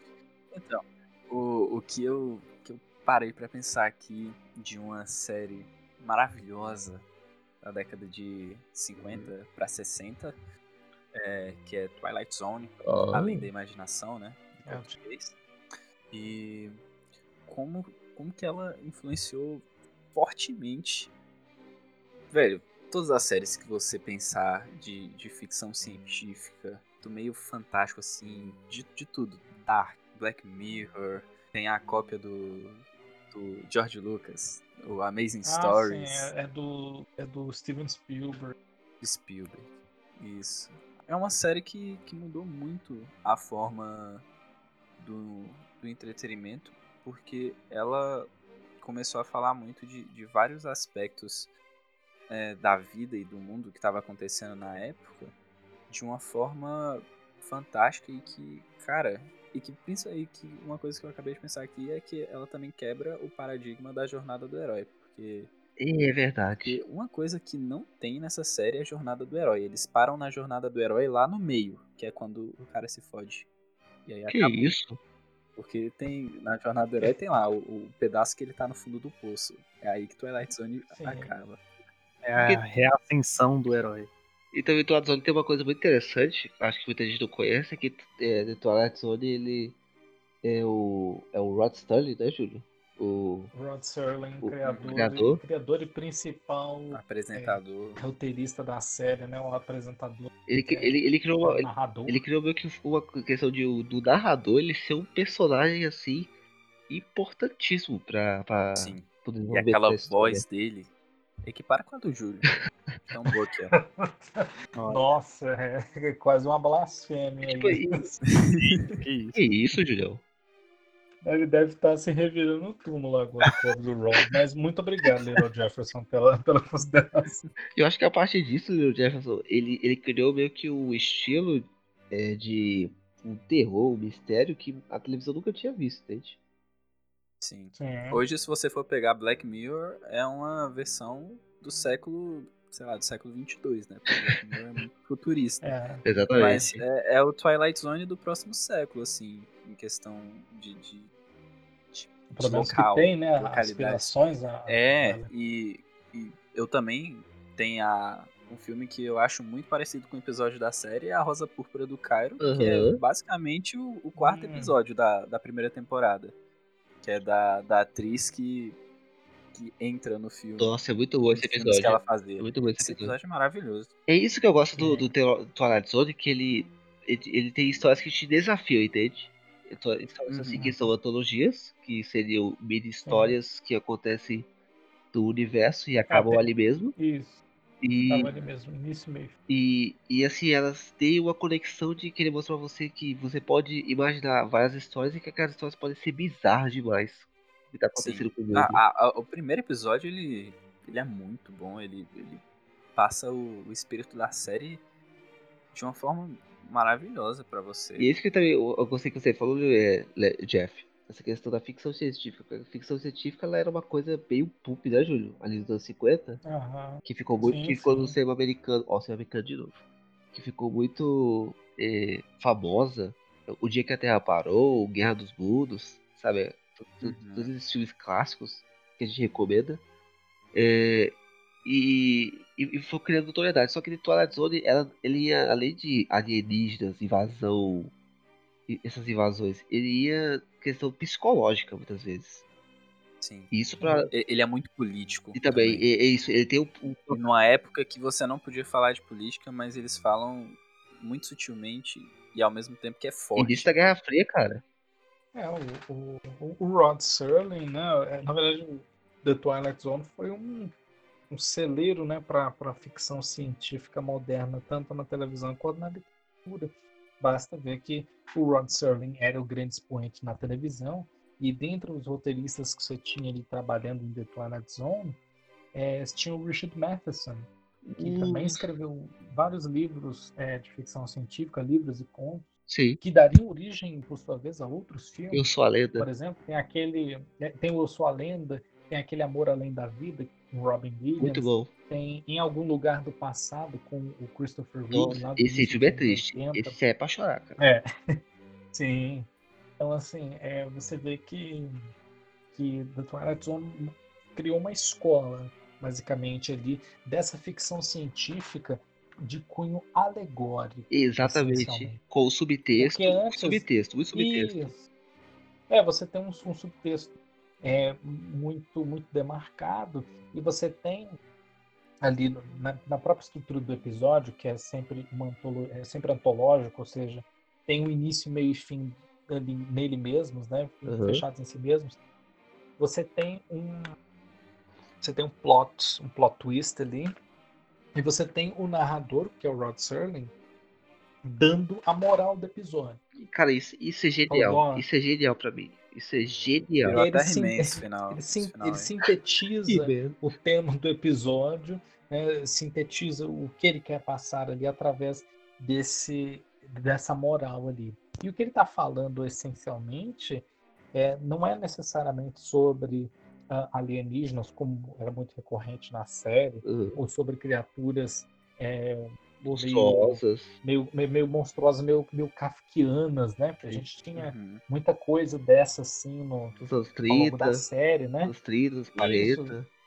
É, existia muito isso e tal, mas não necessariamente ele está falando só utilizando esses elementos mais fantásticos por si. Ele, ele os está utilizando para o que ele pretende dizer sobre a humanidade, especialmente, especificamente a, a humanidade, a sociedade em que é, a sociedade da época em que The Twilight Zone estava sendo feita, ali entre o final dos anos 50 e o- a, a primeira metade da década de 60. Idade de Guerra Fria, Júlio. Totalmente aquele lado politizado entre Sim. comunismo e capitalismo. Capitalismo, sim. E, e aí o Rod Stanley, que era um cara inteligentíssimo, dava essa visão Sim. de, de você mostrar a partir de mini histórias e reflexões Sim. sobre a vida e sobre o contexto em que se passava a série. Sim, sim. E tudo isso por, pelo meio alegórico. E que passava na Então, televisão. o- Que não tinha censura. Isso, Assim, censura Uhum. tinha, mas. passava na, na- na televisão e naquela época só existia TV aberta. Aham. Então, assim, The Twilight Zone foi uma, uma série muito à frente do seu tempo. Eu acho uma série é, que sintetiza talvez o que há de mais forte do chamado pós-modernismo. Sim. Porque aqui você já está num, num nível assim que é o é, um nível de reflexão, no nível de construção dramática, né, e de representação estética e tal, que é muito diferente do que você tinha antes dentro do contexto da televisão, porque o que tinha naquela época eram o quê? É, Eram os dramas normais, dramas policiais, ou dramas de, de tribunal, como é, Perry Mason, por exemplo. Sim. E Novelas. e aí, de repente, tinha as novelas que, que nos Estados Unidos passam à tarde, né? Days of Our Lives, Uhum. aquela General Hospital e tal. E, e a e The Twilight Zone não é um negócio de ficção científica, vai para uma outra pegada, né? É uma antologia, então, é- além do formato ser diferente para o espectador é, acostumado, é, também é mais caro, né, em termos de produção. E- Então, é verdade. É uma série que estava muito à frente é, do esperado. Você vê, E você vê que, que a influência dela até hoje perdura. Pegue, por exemplo, não só a- a- os revivals que ela teve, né? Foram três, um em 85, outro em 2002 e outro agora em 2000. e teve o filme também, não foi? Teve o filme também. Do... Teve o filme também que, inclusive, foi até nesse filme que aconteceu aquela tragédia, né? Do, do helicóptero que caiu, decepou a, É, Isso, de- decepou a cabeça dos atores e das crianças. Isso lá. aí. São duas crianças e um pesado. ator. Isso é pesado. Pois é, aí os três morreram lá, enfim, foi uma, um filme trágico, né? né? E, enfim, é, você pega, por exemplo, ex- pega, por- além do Black Mirror, que o Little Star Trek. falou, Star Trek, Júlio. Star Star Trek. Trek também tem. Star Trek tem, tem, tem alguns elementos disso, é, mas é um tipo de ficção científica, pelo menos em termos de textura, por assim Uhum. dizer, que é um, é um pouco diferente. Ela é mais Doida. ela é mais. Ela, ela tem a questão alegórica, né? Porque Sim. ela tratava de muitos assuntos. Diversidade. Por exatamente, especialmente a questão da diversidade, da questão racial, enfim, é, de sexualidade. Ela tratava disso por uma faceta é, mais típica da fantasia. Uhum. O The Twilight Zone era uma fantasia, mas pegava e pegava muitos elementos da ficção científica, mas tinha ali é, tinha um elemento tonal mais sério, Muito né? Sério. muito mais sério, Muito sério mesmo. muito mais sério. E o, o Star Trek já tem algumas diferenças, mas também seria influência. Sim. Mas você pega agora no presente também tem aquela série da aquela série da Amazon que que chegou- Tales from the Loop. também Tales from the Loop, mas aquela outra que é a do Philip K. Dick, Ah, que eu o- até esqueci agora, Electric mas que Dream. também é Electric Dream, Júlio. isso, Electric Dreams, exatamente. É uma antologia muito parecida com The Twilight Zone nesse caso. Pegue, por exemplo, o filme Nós do Jordan Peele. Uh, O Nós é uma é quase um episódio de, de The É Twilight que são, Zone. são vários casos. Aconteceu mesmo entende? Aham, sim. Então, assim, você tem, você tem muito da, da, da predominância de The Twilight Zone que não ficou só na televisão, ela foi para o cinema Então, também. então The Twilight Zone, se eu tivesse assistido, os, poderia ficar um pouco mais bom o cinema americano. Ah, o entretenimento americano. Pode- Não, não, sei, não, não sei se necessariamente. Júlio, Júlio, se, se ficaria extremista, mais Júlio, se ser extremista, É. Júlio, tem, que ser, você tem que ver o lado ruim das coisas, Júlio. Olha.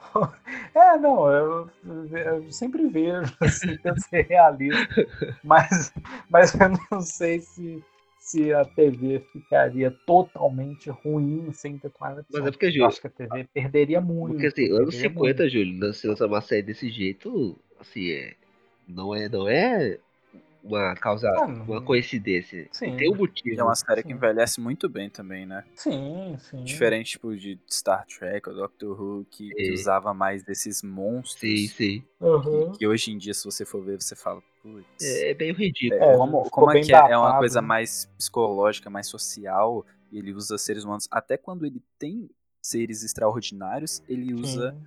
De uma forma que você não que não vai ser incômodo pra quem tá assistindo o episódio do cara que tá preso no asteroide, que tem a Sim. robô, Sim. que é Uhum. uma, um androide, né? Sim. É muito bom, porque no final a- aparece a, o rosto da, da androide meio destruído. Só que Sim. aquilo não é ruim porque é um, é um espaço de tempo tão pequeno que, Uhum. que não corta o seu. E tem aquele episódio, tem aquele episódio também é, que o, o vendedor lá que ele fica é, enganando a morte para ele não poder morrer. É, One for the Angels. Uhum. Esse é, o, é o segundo. É o segundo. muito Sim. bom. É muito bom esse também. Muito, muito bom. É, e é, é- é sempre isso, né? Você, ele, ele, Ele pega o sobrenatural e ele, ele, ele coloca uma carga social no meio ali. O fantasioso. gente. Exatamente, é alegoria. É alegoria. É alegoria. Por isso que envelheceu bem, entendeu? Porque a chave dele tá nisso. Então a gente. Não tá só no escapismo pelo escapismo. Sim, e- então a gente pode recomendar bastante assistir The Twilight Zone original. Que você pode Uhum. achar nos confins da internet aí. Cara, eu Uhum. achei. Eu achei. Eu achei essa série pela Claro Vídeo. Você acredita? Claro, vídeo. Sério? É, ela Uhum. tá no Claro Vídeo. Tá no Claro eu não sei, eu não sei não- agora, mas, não, quando eu assisti. sim, tá. mas não tava todos os episódios, não, tinha só alguns. Até poucos na, na época. Uhum. Porque Ela, ela tem mais de 150 episódios, né? Sim, depois eu baixei por aí. Legalmente. Legal, Legalmente. legalmente, claro. né? Legalmente por um programa verdinho. Nós estamos agora com o meu último, o último que é o IC meu, que acho que esse aqui todo mundo vai gostar e talvez achar por que, que esse cara pensou isso. Mas nós estamos indo aí. O meu IC, Uhum. caro ouvinte, é o seguinte. Todo mundo aqui conhece aquele filme maravilhoso, super saturado e super anos 80 chamado Top Gun, de 1986. Que é protagonizado pelo meu amigo Tom Cruise, quando ele tinha Uhum. 24 anos. Posso ver como é que é? É sobre um filme sobre Tom Cruise, que ele é um piloto de avião da Marinha, que ele é recrutado para participar dos Top Gun, que são os, os pilotos, os melhores pilotos dos Estados Unidos. Que é para missões ultra secretas. Seria isso, né, Júlio? Uhum, sim. E aí eu faço uma pergunta. Se Top Gun existisse, eu acho que não existiria um diretor famigerado que acho que nem, ninguém aqui gosta muito. Que criou uma das franquias mais asquerosas dos últimos tempos, que é Transformers, que é Michael Bay. E aí eu, eu vou explicar por quê. E o Júlio sabe por quê, né, Júlio? Uhum. Porque o filme do Top Gun, ele é um filme que ele tem tudo que o Michael Bay tem de pior. E o que seria o que, Julião? Tem os porta-aviões, né? Tem o pôr do sol, tem suor, Cara, né? cara, Tem patriotismo americano, tem gente bonita, tem contraluz, tem música tem pop, romance. Tem romance, tem ação, tem piadinha, sabe? Tem muitos Estados Unidos. Cara, eu, eu fico pensando assim, olha, ok, o Michael Bay, vamos ver aqui, o Michael Bay nasceu em que ano? Vamos ver aqui, Julião. O Bay, É, Michael Bay nasceu em 65. ah, 65. Quando ele foi ver esse Então, filme, Na época de Top Gun ele tinha 21 anos. 19, não, 21 anos. Então ele viu esse filme e ele falou assim, esse é o filme que eu vou. Eu quero fazer um filme desse jeito. eu tenho certeza, cara. É. Não tem como você não falar que ele fez um filme. Porque, cara, é a linguagem dele. É a partir do Top Gun. Hum. Total, cara. Não existia aquelas coisas É. horríveis como a franquia Transformers. É, assim, o... mas é- mas é até aquilo que a gente falou outro dia, né? Tem a questão do, do estilo dos diretores, né? O, o- quem dirigiu o Top Gun foi o Tony Scott. Tony Scott tem um estilo, né? Já faleceu, o Tony Scott já faleceu lá em 2012. Uhum. É, você, o Tony Scott tinha um estilo muito específico de dirigir a ação.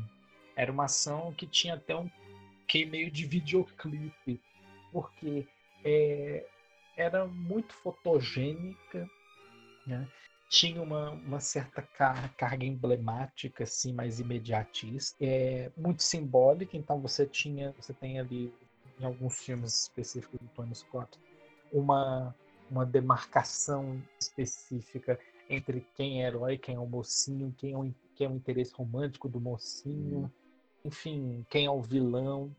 É, e você tem também, nesses filmes do, do Tony Scott, uma fotografia um pouco mais saturada, que inclusive ele saturou ainda mais à medida que ele foi envelhecendo ali no Cara, da década cara, de vo- 2000, você- se você pegar Deja Vu, Sequestro do Metrô 1, 2, 3, Incontrolável, Cara, que- você tem que entender, Julião. você vê muito. Você tem que entender o seguinte, Hum. todo mundo aqui, você tem que entender. Você assistiu, Hum. Sim. Acho que ninguém já teve assistido esse filme, eu e o Júlio. Acho. O que que acontece? Que a gente é velho. É. Tem na Netflix esse filme, só pra saber. Isso Cara. tá na Netflix, acho que tá no Prime Video também, não sei se saiu. Vocês têm que entender uma coisa. O... No filme, eles param o filme pros caras ficar jogando vôlei Vôlei. no Hum. meio do filme. Todo mundo sem camisa, sarado e suando. Com a fotografia saturada. E depois mandando um, um high five cima-baixo. Aí, aí- eu pergunto pra vocês, É. isso não é Michael Bay, cara? Isso é. Isso é Transformers, a cena lá do cara no meio da cidade destruída pegando uma cerveja e dando um gole. Nossa, cara, isso é muito ruim. É horrível. Nossa, cara, é muito ruim. Cara, eu sou. Cara, desculpa dizer assim, desculpa, eu sou um gênio, por quê? Porque eu vi a, a relação entre Top Gun, um filme que eu amo, com Transformers, uma franquia que eu odeio. Eu não sei como, cara, mas eu consegui perceber essa, essa, essa similaridade. Você Mas transcendeu é- na semelhança, hein? Exatamente, cara. Dá- pra gente perceber, né? algum- alguns elementos de alguns filmes que a gente gosta, tem alguns filmes que a gente realmente detesta. Não, mas, mas o, né? cara, mas o Top Gun, ele é a base do, do, do Michael Bay. Total, Júlio. Total, cara. Sim, sim, sim. Tem- muito, tem muito disso aí, assim. Eu acho que o, o Michael Bay, quando pensando na carreira dele, o inicinho ali na década de 90 já tem muito dos maneirismos de, da gente viu depois, né, nos 20, mas é um pouco mais controlado. Era só mais um diretor de, de ação, assim, um pouco megalomaníaco. Um pouco? Que gostava de, que gostava de explodir as coisas, de colocar um visual super alaranjado. Cara, eu acho que o Michael né? Bay, ele, ele acorda e, com o toque, o toque, de celular dele de manhã, é explosão, cara. Eu tenho certeza disso. É, é a terapia dele. a terapia explosão, assim. E você vê que ele é tão, ele é tão adepto das explosões que sobra nele de piromania, né? Falta de eloquência, né? Como a gente viu naquele caso, naquele vídeo lá, que ele vai falar na palestra da Samsung, da Sony lá, e aí ele, ele simplesmente não consegue falar a respeito, é, a respeito de, de imagem, de resolução, enfim, ele não consegue falar sobre esse tipo de coisa que faz parte do ofício dele e ele vai embora. sabe? Eu não sei, acho que ele cara, ficou com medo, assim. Pensa, cara, ninguém nunca perguntou pra falar alguma imagina, coisa sobre o meu filme. Você é um, um, diretor de filmes assim que ganhou dinheiro a rodo. Você uhum. pela uhum. Sony, uma das maiores empresas de tecnologia do mundo, pra fazer uma uma apresentação de, das televisões dele, ultra televi super televisões da época, e o cara chega lá, olha para todo mundo, começa a falar uma coisa e fala: Eu vou embora. Tchau. Eu vou ali, vou embora. Não sei o que falar. é, pois é, o que falta é eloquência. Mas o que é engraçado é que, é, se a gente for pensar, a gente está falando aqui que tem, uma, tem algumas coisas que a gente já reconhece que é um filme do Michael Bay só de olhar, ou de ouvir, no caso. É. É... Mas a gente pensa assim. Então a gente pensa assim, então Michael Bay é um cineasta autoral. Ele, é, o Michael Bay ele é um cineasta autoral por causa de Top Gun. Cabe disso. Não, lógico. Não, ele, ele tem uma. Ele tem a inspiração, ele tem a fonte de inspiração. Mas a fonte, você... a fonte. A fonte. A fonte. Mas você acaba vendo que há outros elementos que ele incorpora a essa essa fonte, essa inspiração dele. Sim. É, por exemplo, é tudo, é tudo mais exacerbado. Uhum. O patriotismo americano é muito mais exacerbado. O humor é muito é mais tudo, é tudo É tudo mais exagerado, é? cara. É tudo maior e mais exagerado. A violência é, é muito mais estilizada quando há, né, por exemplo, Bad Boys 2, uhum. especificamente, é um filme muito, assim, até meio carnicento. Mas, hum. então, assim, que ele gosta muito disso. A ação que é mais picotada, o Tony Scott já, tem muito, já, já tinha muito disso. Não, acho que é até mais controlado no Top Gun, mas em outros filmes ele já tinha muito uma ação que era de videoclipe mesmo, assim, era corta aqui, corta ali, Rapaz, teu, tá, teu, câmera tá agora. Aqui, teu, teu, teu, filme do Tony Scott, aquele controlável do, do trem, acho que foi o último filme é, dele. Né? Foi o último filme dele, da 2010, 2000. Cara, assim, tem uma cena assim que eu não sei o que acontece, que a câmera começa a mover tanto que eu falei assim, alguém tá tendo uma diarreia aqui, cara. Alguém tá vomitando aqui, cara. Alguém, tá, alguém tá escutando heavy metal aqui, porque o negócio começa a pular de um lado pro outro, que eu fiquei, o que tá acontecendo aqui, cara? É, é porque o, o, era assim que o Tony Scott dirigia a ação. A ação Cara, editava essas Cara, não, eu, eu, eu, vou, eu vou reafirmar o que eu tava dizendo do início do meu IC. Hum. E se. Tony Scott é. não tivesse existido, Ju? Não existia Top Gun, não existia Michael Bay como diretor. Olha só. Exatamente. Exatamente. Então a raiz de. A raiz de Michael Bay é Tony Scott. E, e pra lembrar, Tony Scott é irmão de quem, Julião? Ridley Scott. Que é? Que é o diretor de, de, diretor de grandes clássicos como Blade Runner, o Caçador de Android. Alien. Alien, o Oitavo Passageiro. Thelmy Luiz. Gladiador. Né? Thelmy Luiz. É, também tem outros filmes um pouco menores, mas que são muito bons, como Os Vigaristas, por exemplo, né? de 2002. É, Perdido em Marte, pelo qual ele foi indicado ao Oscar de produtor. Ah, então, então, então, isso que é engraçado, porque o, o Tony Scott ele é a versão piorada do Ridley Scott. Será que é isso, Julião? eu não, não sei exatamente se seria piorada, assim. Exagerada. É, é uma versão mais exagerada, porque, assim, é, é, aquela coisa do estilo ame ou odeie, entendeu? Tem gente que adora os filmes de ação do Tony Scott. Eu gosto. Tem gente que não gosta. Eu gosto. Tem gente que não gosta. Eu acho, assim, que se você consegue aproveitar a ação, se você consegue é, colocar ali na sua cabeça uma, uma certa concepção, uma justificativa, né? para aquela ação acontecer daquele jeito, e, pra, e que acaba dando a unidade para aquele trabalho, tudo bem, não tem problema você gostar do estilo do Tony Scott. Eu particularmente gosto de alguns deles, acho Top Gun divertido. Não, não, não. Top Gun não é muito divertido. legal. Top Gun é o filme, cara. É o filme. É, Inimigo do Estado também, que ele fez, Sim. acho que é 98. É bem legal. Deja Vu é bem legal também. Pouca vu, gente fala de déjà vu, Júlio. Então é déjà vu, é vu, Júlio. Você tá no Brasil, cara. DJ Juninho. Já viu. É, é de É verdade. É verdade. Meu Deus, cara, que coisa ruim. É verdade, né? Déjà vu, né? Estamos no Brasil. Como diria o Vin Diesel. É. Enfim, Nossa, o Tony Scott tem uma certa maneira de dirigir, ele sabe, sabia, né, fazer. Cara, e, De alguma maneira, cara, é, esse, esse acho que foi o mais esquisito que eu já, que eu já vi na minha vida, cara. Meu Deus do céu. é mais esquisito, é.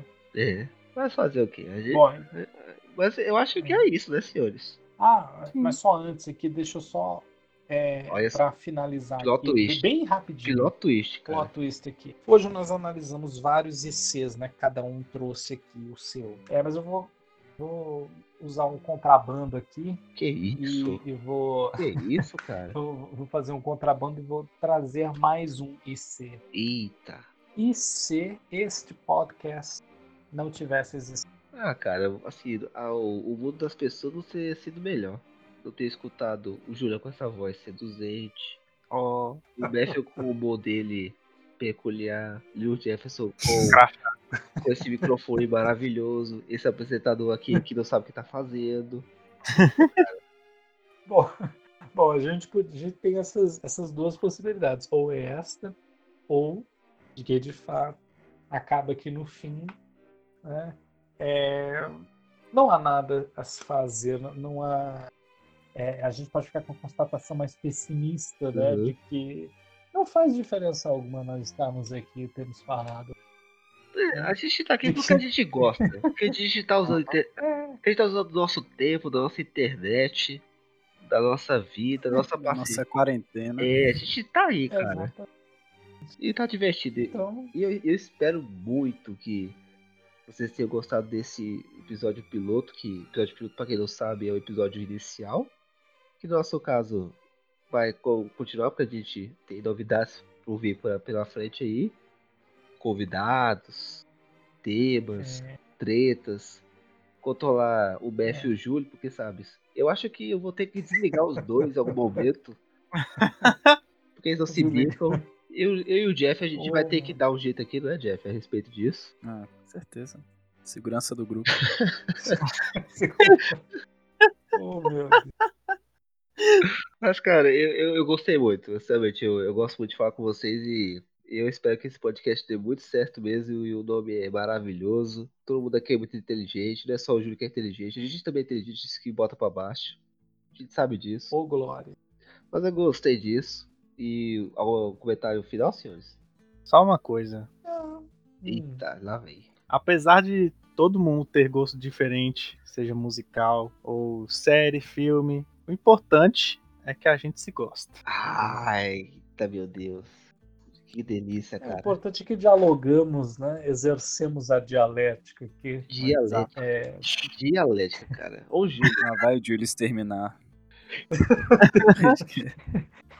exercemos a dialética por mais, por mais que não, é, no fim, nós é, essa vida aqui não leve a nada, mas pelo menos né, no, nesse interim entre nascimento e falecimento, Uhum. nós possamos aqui pelo menos nos divertir por algum tempo. por algum tempo, umas horinhas aí.